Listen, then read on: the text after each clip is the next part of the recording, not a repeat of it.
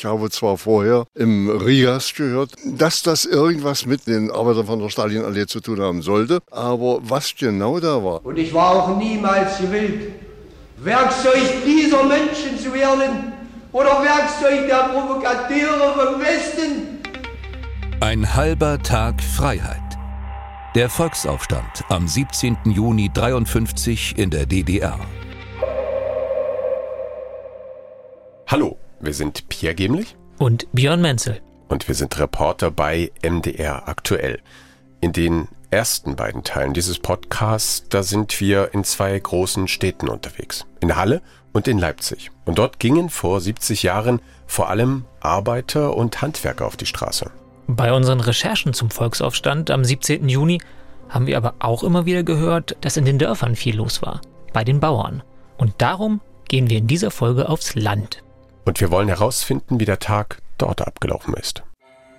Bereits in den frühen Morgenstunden des 17. Juni 1953 machten sich im Bezirk Cottbus Anzeichen eines faschistischen Aufstandes bemerkbar. Bezeichnend für die Vorbereitung aller Aktionen dieser Tage ist die Zusammenrottung einiger hundert Großbauern bereits gegen 7 Uhr auf dem Marktplatz in Jessen, Elster. Großbauern, Hunderte, schon ab 7 Uhr auf dem Marktplatz. Das lässt uns aufhorchen.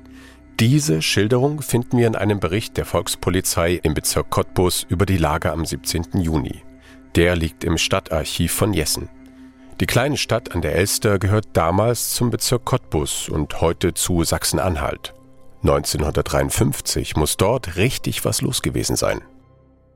Unsere Recherche beginnen wir wie viele andere auch. Wir suchen nach Zeitzeugen, also nach den Menschen, die beim Volksaufstand wirklich dabei waren. Das ist 70 Jahre danach richtig schwer. Wenn überhaupt, leben nur noch diejenigen, die damals Kinder oder Jugendliche waren. Wir fahren nach Jessen und haben zumindest etwas Glück. Mein Name ist Rost, Hans-Dieter Rost. Ich bin in Wittenberg geboren am 24. März 1933, äh, im Augenblick also 90 Jahre alt. Ich war damals, also 1953 im Juni, Beschäftigter beim FEAB Kreisbetrieb. FEAB heißt Volkseigener Erfassungs- und Aufkaufbetrieb für landwirtschaftliche Erzeugnisse. Hans-Dieter Rost, schickes, gestreiftes Hemd, Haare nach hinten gekämmt, Sonnenbrille, läuft noch jeden Tag eine große Runde durch seine Stadt. Und er erinnert sich noch. Da war ein Haufen Trubel. Ich habe es nicht verstanden, was da im Einzelnen passiert ist. Ich habe zwar vorher im Rias gehört, denn bei unserer Familie wurde Rias empfangen, dass das irgendwas mit den Arbeitern von der Stalinallee zu tun haben sollte. Aber was genau da war, ich habe lediglich gesehen, und äh, das weiß ich heute noch, äh, einen äh, Kriminalisten namens Wiegand Kaiser, äh, der auf einem Mannschaftswagen der VP äh, über den Markt gefahren ist und äh, die Faust drohend hervorgehoben hat und äh, sein Gesicht war wutverzerrt. Das habe ich noch genau erkannt auf die ja, dort Anwesenden. Rost weiß auch noch, dass er in diesen Tagen immer Hunger hat. Seine Eltern sind Gewerbetreibende. Ihnen wird deswegen die Lebensmittelkarte gestrichen. Für sie sind die Preise ohne diese Karten dreimal höher. Wie ihnen geht es damals vielen. Hans-Dieter Rost geht trotzdem nicht demonstrieren, er ist Beobachter. Ja, ich war ein junger Mann, ich war, hatte eine Freundin und ich wollte äh, vorwärts kommen, ich wollte im Beruf was werden, ich wollte ähm, irgendwann mal heiraten, eine Familie gründen und Kinder haben. Ähm, ich hätte es mir äh, nicht leisten können, in den Knast zu gehen und, und äh, als Vorbestrafter zu gelten und äh, dann eventuell äh, irgendeine Arbeit machen zu müssen, die mir bestimmt nicht zugefallen wäre. Einen wirklichen Beteiligten am Aufstand in Jessen finden wir bei unseren Recherchen nicht mehr. Darum schauen wir in die Archive. Zum 65. Jahrestag berichten einige Medien über den Tag.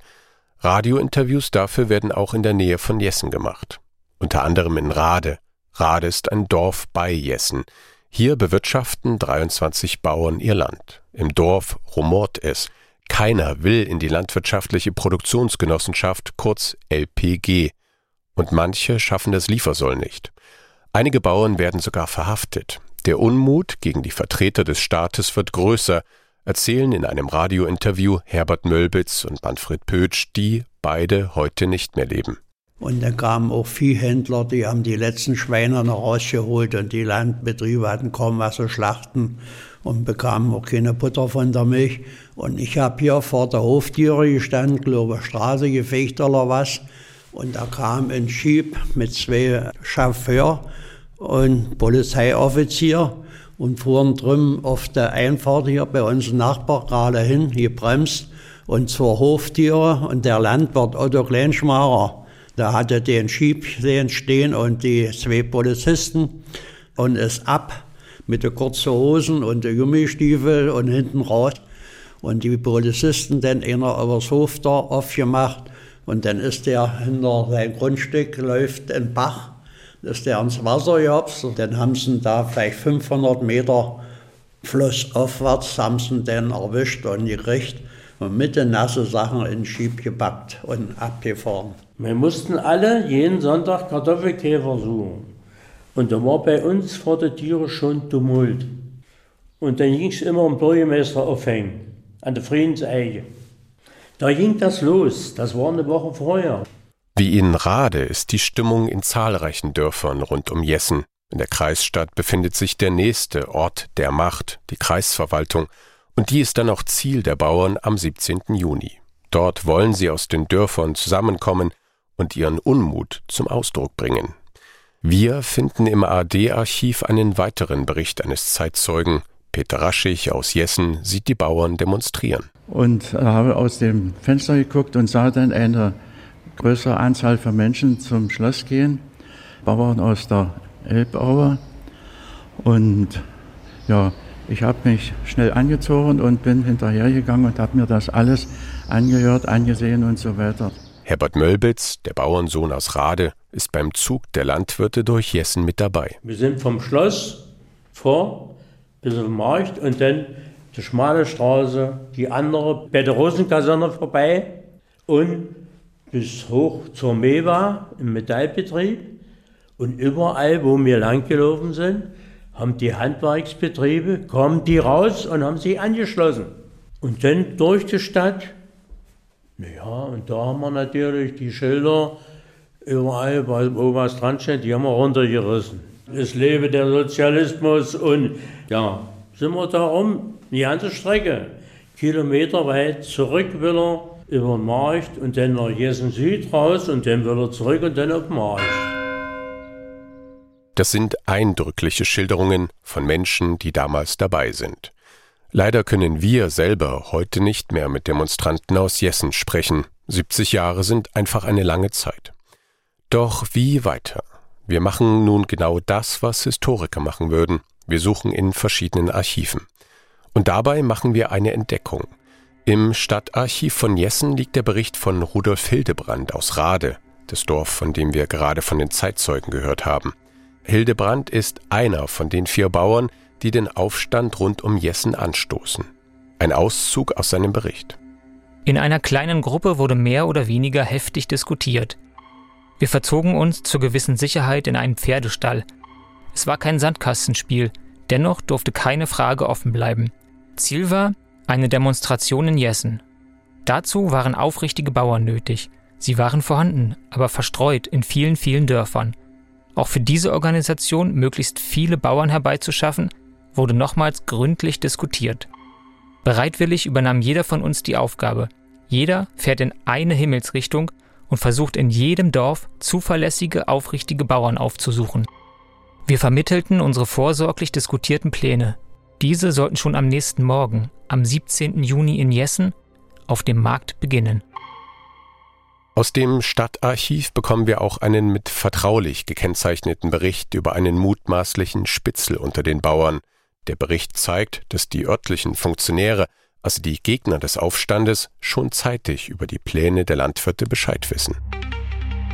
Am 17.06.1953 gegen 8 Uhr meldete ein werktätiger Bauer, dass die Großbauern aus der Elbaue eine Demonstration in der Kreisstadt Jessen durchführen wollen und bereits schon mit Fahrrädern, Kutschwagen usw. So unterwegs zur Kreisstadt sind – der BHG-Leiter Neumann benachrichtigte gegen 8.15 Uhr den Kreisvorstand über dieses Vorhaben. Sofort erhielt die Kreisleitung der SED von uns Kenntnis, um alle Vorbereitungen treffen zu können. Und dann fällt uns noch ein Dokument eines Polizeikommissars auf. Bei dem bisherigen Einsatz des Volkspolizeikreisamtes Jessen war zu verzeichnen, dass eine Verzettelung der Kräfte zutraf. Es trat in Erscheinung, dass unsere männlichen Volkspolizeiangehörigen im Kräfteverhältnis gegenüber unseren weiblichen Polizeiangehörigen zu schwach sind. Auch in der Frage der Ausrüstung traten Schwächen auf. Drei Viertel der Volkspolizeiangehörigen war nicht im Besitz einer Schusswaffe. Ein Drittel besaß nur Gummiknüppel. Als sich die Situation zuspitzte und einem Angehörigen der Abteilung K die Pistole weggenommen wurde, forderten wir daraufhin Verstärkung von Seiten der Bezirksbehörde der deutschen Volkspolizei an. Diese kam jedoch nicht mehr zum Einsatz. Diese drei Unterlagen geben uns einen guten Einblick, wie sich die Ereignisse rund um Jessen abspielen. Vier Landwirte nehmen die Organisation in die Hand. Die Polizei vor Ort ist überrascht und überfordert, und das, obwohl der Aufstand schon zeitig verraten wird.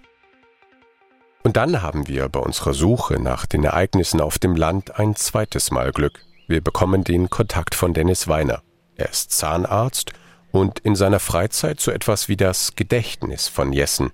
Zu unserem Gespräch am Schloss in der Kleinstadt kommt er mit einem großen Stoffbeutel voller Fotos und Aktenkopien und Briefen. Ich habe mich schon immer so ein bisschen für Geschichte interessiert, war in der Schule auch von meinen Lehrern damals recht gut begeistert worden und dann ging auch die Sammelleidenschaft los.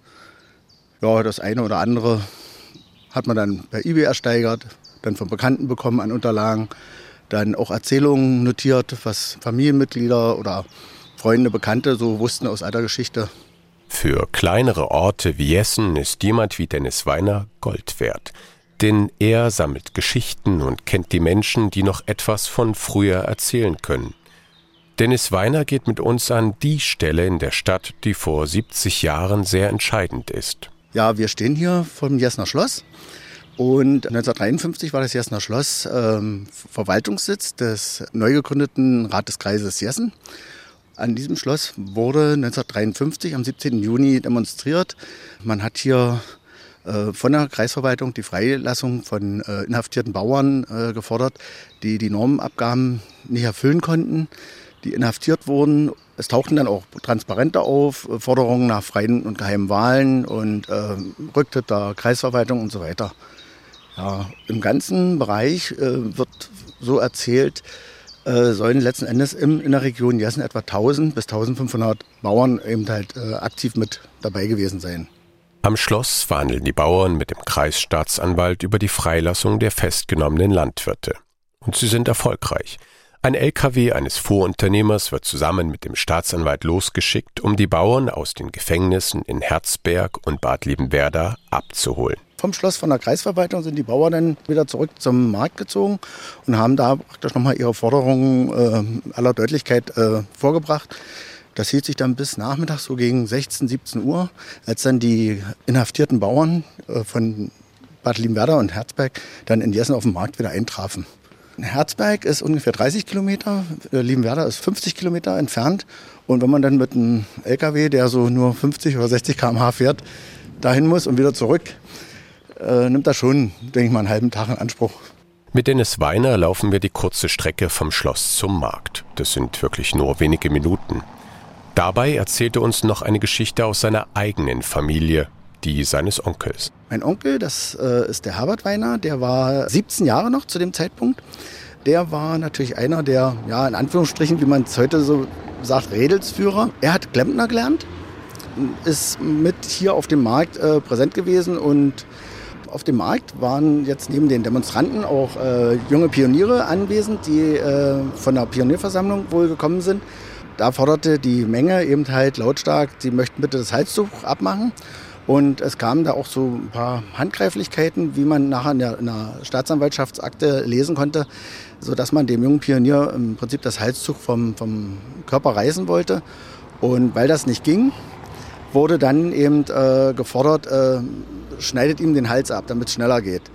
Und diese Aussage soll mein Onkel gemacht haben, laut der Akte.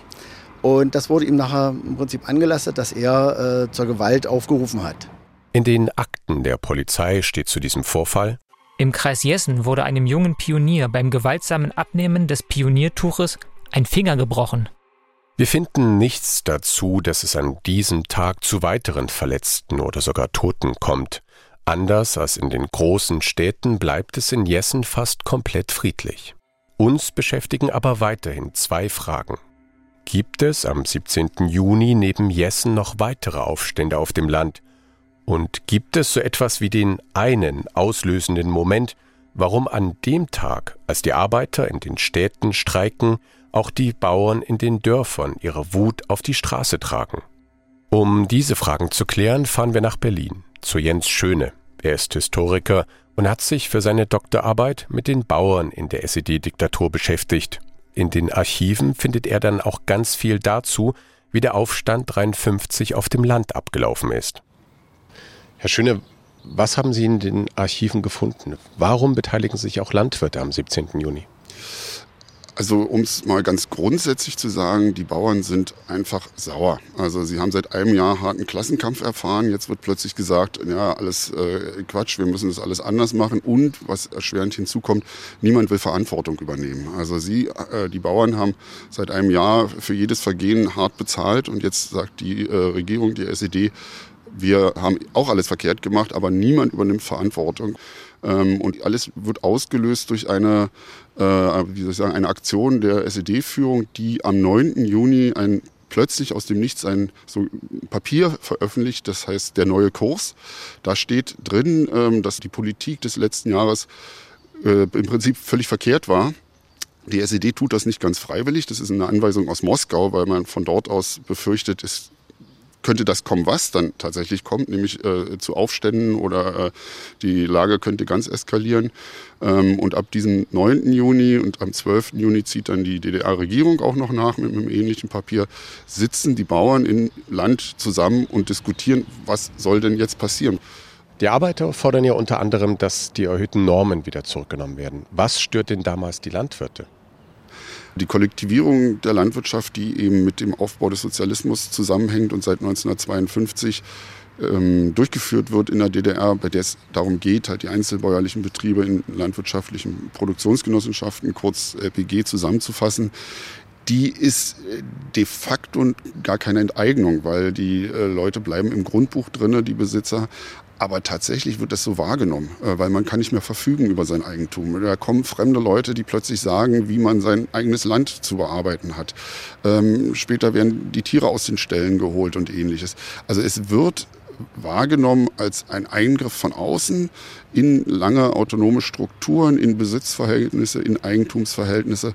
Und insofern ist das äh, schon ein ähm, sehr, sehr, sehr fundamentaler Eingriff, weil das Verhältnis zum Boden des, der Bauern, der Bäuerin immer noch ein anderes, durchaus auch ein emotionaleres ist, als das ein Arbeiter in der, in, der Stadt zu seiner Werkbank hat. Wir haben ja bei unseren Recherchen immer wieder gehört, welche Rolle der amerikanische Radiosender RIAS spielt. Können Sie uns sagen, welche Bedeutung der für die Menschen auf dem Land hat? Der RIAS tut, äh, was freie Presse immer tut, er berichtet. Er ruft nicht zum Generalstreik auf. Ähm, das ist so eine Legende, die immer noch bis heute zu hören ist. Die äh, RIAS-Berichte führen natürlich dazu, dass in den, auch in den ländlichen Regionen, dort wo man den RIAS noch empfangen kann, und das ist ja im Umfeld von Berlin der Fall, ähm, dass auch dort deutlich wird, es passiert etwas in diesem Land. Wir sind nicht allein. Das ist ein ganz wichtiges Zeichen, ähm, dass eben nicht nur in Jessen und den umliegenden Dörfern der Unmut groß ist, sondern selbst in der Hauptstadt, in Ostberlin, äh, ist der Unmut offensichtlich so groß, äh, ist man entschlossen, in den Generalstreik zu gehen, ist man entschlossen oder äußert das auch schon am 16. Juni, dass man freie Wahlen äh, wünscht und dass die SED-Regierung abtreten soll. Das ist ein klares Signal dafür, dass man nicht allein ist. Und das hilft natürlich dabei, sich zu entscheiden, wir gehen jetzt raus, wir äh, äußern unseren Protest ganz öffentlich, wir wollen, dass das jetzt hier endet, das politische System. Wir haben ganz viele Berichte zum Aufstand in Jessen gefunden, von der Polizei zum Beispiel. Und wir haben uns gefragt, gab es denn noch in anderen Orten auf dem Land Aufstände, Demonstrationen? Wir wissen heute von insgesamt etwas über 700 Orten in der DDR, in denen protestiert wird zwischen dem 16. und dem 21. Juni. Äh, mindestens 40 Prozent davon sind Dörfer oder kleine Landstädte, äh, so wie Jessen. Also wir reden hier nicht über eine äh, kleine Randerscheinung, sondern tatsächlich, auch wenn das bis heute nur wenig gesehen wurde und wird, sind die Dörfer ganz wesentlich am Volksaufstand beteiligt. Mehr noch, in, wir haben Beispiele in den ländlichen Bereichen, da geht es schon am 12. und 13. Juni los, dass die freien Wahlen gefordert werden, dass die Absetzung der Regierung gefordert wird, dass eine gesamtdeutsche Kanzlerschaft unter Adenauer äh, gefordert wird.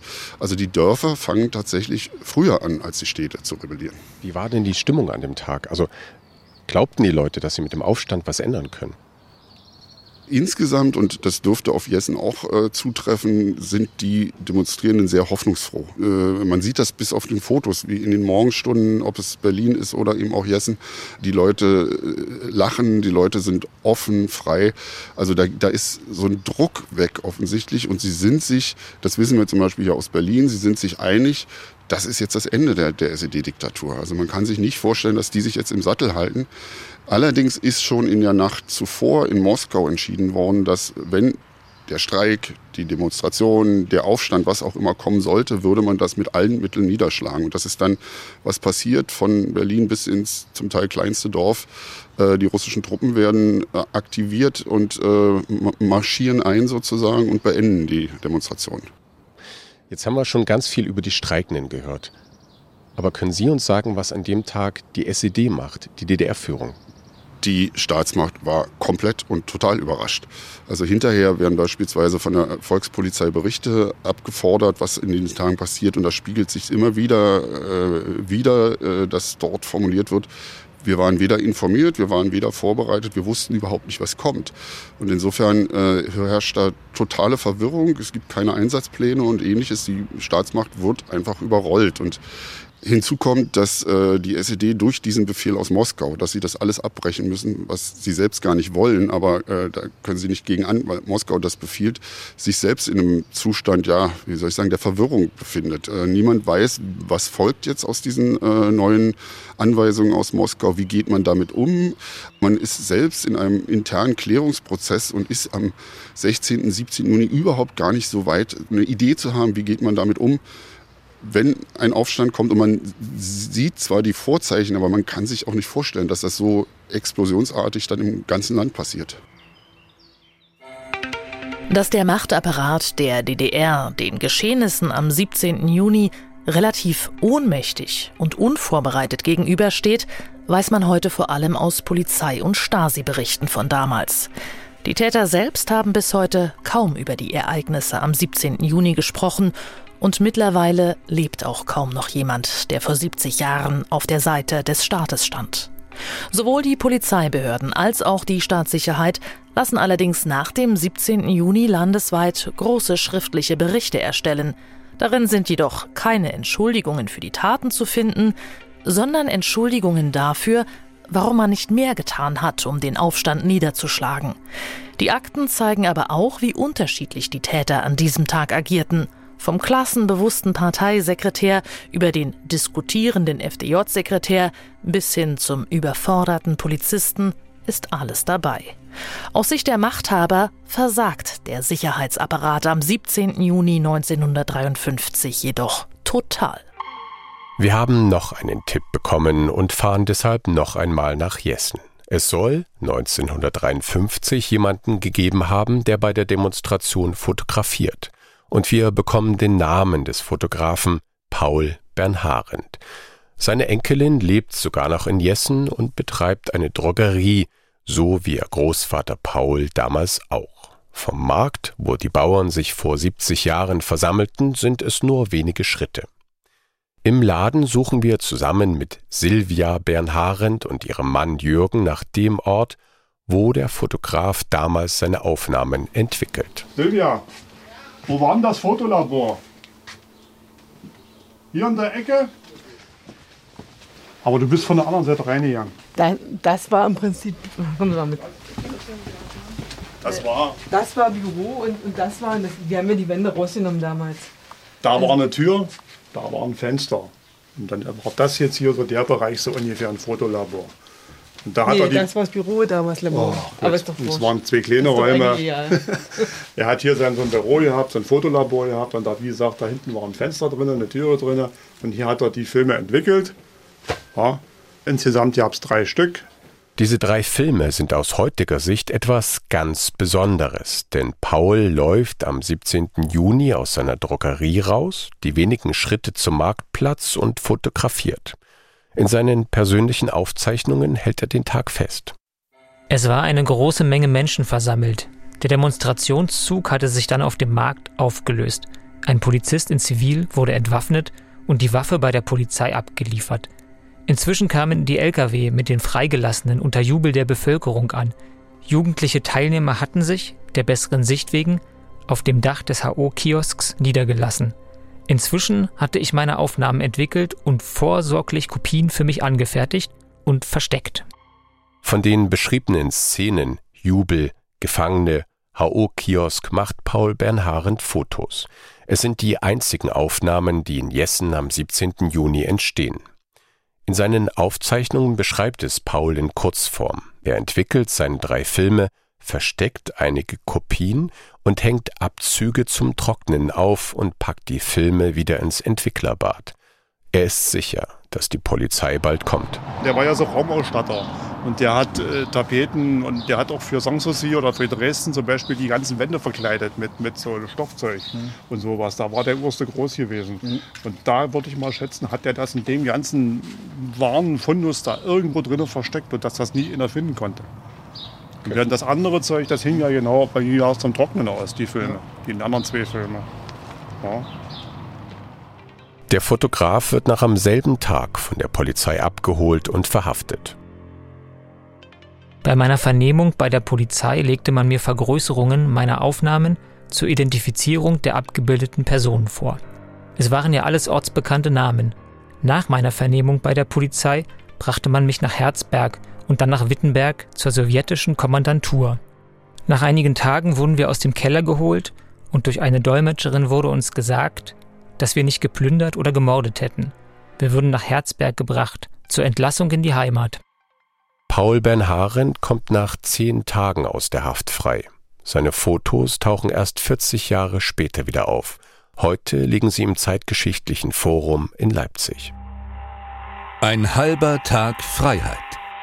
Der Volksaufstand am 17. Juni 53 in der DDR. Was für eine Reise. Und es stimmt, auch jenseits der großen Städte gibt es vor 70 Jahren in der DDR viel Unmut, der sich dann auf einen Schlag am 17. Juni entlädt.